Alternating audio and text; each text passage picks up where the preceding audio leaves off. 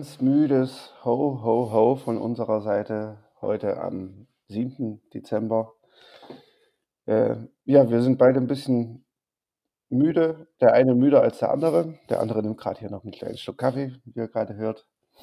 Hm, und sagt am besten gar nichts mehr. Klammer mich an meinen Kaffee jetzt erstmal fest für die nächsten, für die nächsten Aufnahmen. Ja, das, das, ist der, das ist der Druck des Podcastings. Ähm, man muss ja wirklich zu jeder Tages- und Nachtzeit Gewehr bei Fuß stehen. Ne? Das ist halt so, so, so hart ist das Leben eines Podcasters. Ich glaube, wir drehen Hm. mal eine Serie drüber. Ja. Aber Heute ist, heut, ja, ja, äh, erzähl, was heute ist. ich wollte sagen, heute ist der zweite Advent.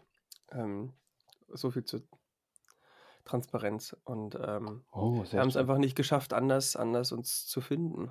Ja, Ja, arbeitstechnisch. Und ich äh, nehme heute am Sonntag ähm, mit meiner mit meinem Solo-Projekt noch auf. Deswegen hätten wir es auch nicht nach hinten schieben können. Und deswegen musste ich mich jetzt nach drei, drei, vier Stunden Schlaf richtig früh wecken. Und ja, es wird bestimmt nachher sehr schön. Ich werde bestimmt sehr frisch aussehen auf, auf dem Bild. ach, ist doch nur ein Musikvideo. Da werden halt die anderen, richtig. anderen mehr gefilmt. Achso. ja. Genau, also, ähm, wir wollen gar nicht so viel schwafeln, denn ähm, wir versprechen euch ja jedes Mal ein, ein neues Türchen und damit den Jahresrückblick 2020.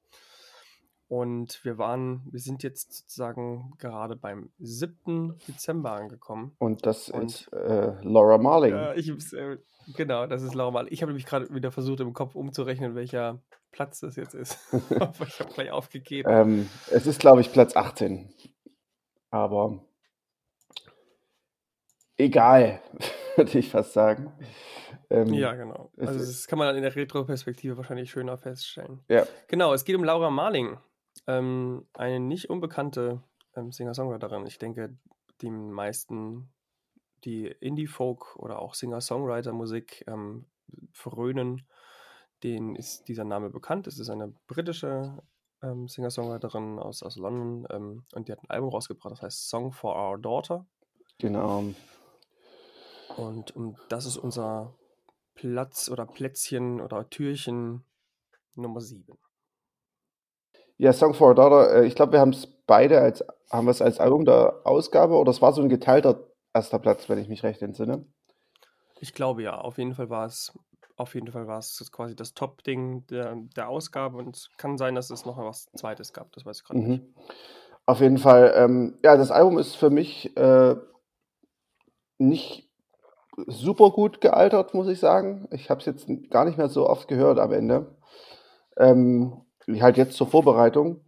Und ja, es hat, es hat natürlich starke Songs drauf. Also ich finde gleich den Opener Alexandra zum Beispiel. Das ist so ein, so ein klassischer äh, Laura Marling-Song irgendwie.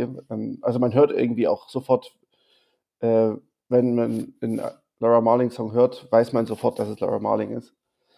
Ähm, sie hat Ja, einfach eine, sehr, einen sehr eigenen, äh, sehr guten Stil. Ähm, ich finde es aber tatsächlich am Ende jetzt hat es ein paar Längen irgendwie bekommen. So der erste richtig starke Eindruck ähm, hat sich bei mir ein bisschen ver gemäßigt, sage ich mal. Wie, wie was wie Hm. bei dir? Ja, das, das ging mir auch so ein bisschen so. Aber ich muss auch immer sagen, dass bei Laura Marling-Alben, die sind, das ist zum Beispiel das immer wieder so ähnlich in so eine Richtung bei, ist jetzt ganz, ganz anderes Level, aber so ähnlich in die Moses Sumney-Richtung. Mhm. Ähm, bei Laura Marling finde ich immer, ist es so, die sind auch nicht unbedingt alle sehr immer schnell, also so leicht zum Eintauchen. Also ich finde das nicht immer unbedingt Mhm. super, super äh, poppig, beziehungsweise irgendwie, irgendwie hat man, ich finde, ja, bei dem Album geht es ja tatsächlich, äh, macht sie nicht so viel wie ganz früher mal noch so ganz, ganz krasse Pattern mit der Gitarre und so weiter. Also es ist, glaube ich, alle deutlich entspannter, was das angeht. Ja, das stimmt. Ähm, aber irgendwie, ich kann, ob das die Melodiefindung, die Harmoniefindung ist bei ihr, ähm, es ist jetzt nicht so poppig einladend. Und. Keine Ahnung, also, äh, vielleicht ist das ich versuche gerade noch irgendwie zu erklären, weil mir geht's genauso wie dir. Also, ich, ähm wenn ich mir die Alben anhöre, ich muss muss mich da meistens ein bisschen reinhören und Mhm. dann, ähm, finde ich die meistens schon schon ziemlich stark, aber es ist selten, dass ich La Laura Marling dann so: „Ah, ich habe jetzt mal so richtig Bock auf Laura Marling“ und das so das Ja. das fällt mir oft fällt fehlt mir oft. Es gibt ein einziges Album, was eine Ausnahme ist und, ähm, ich bin hier gerade am Scrollen und ich finde es gleich. Ähm, und zwar ist das das ist schon relativ lange her, äh, „I Speak Because I Can“. Ich wollte gerade Das sagen, das ist genau bei mir auch so. Das ist auch das mein ist halt Album, was übelst folkig. ja, genau. Genau. Und das geht so richtig irgendwie ins Ohr. Ja. Ähm, und die Alben, die danach kamen, die waren alle deutlich progressiver unterwegs. Mhm. Und genau, und bei dem ist es eigentlich wieder ein bisschen ein Schritt weg davon. Ich ich muss ja ganz ehrlich sagen, wenn ich ich habe auch Alexandra vorhin angemacht, als ich mich hier hingesetzt habe. Für mich ist ja so dieses Album der Inbegriff eines kalten Morgens auf dem Land.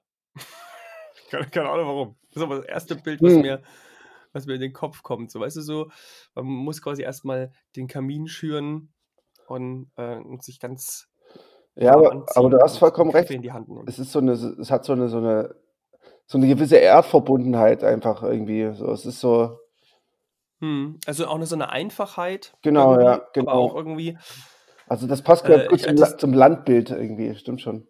Ja. Ich ich attest attestiere äh, halt irgendwie auch so 'n bisschen bei ihrem Gesang her immer so 'ne gewisse Kühle trotzdem auch, weißt du? Mhm. Also, ich kann kann's schwer greifen, aber ich finde es jetzt nicht so, äh, wenn man Jenna Berry zum Beispiel im Gegensatz dazu nimmt, ist das irgendwie nicht so, ähm, allumgreifende Liebe, die einem da Ja. entgegenströmt, sondern Obwohl das irgendwie so 'n bisschen bisschen kühlere, ähm, vielleicht 'n bisschen pragmatischere Sicht der Dinge. So, obwohl das Album ja „Song for Our Daughter“ heißt. Also, ist zwar jetzt nicht ihre bereits geborene Tochter.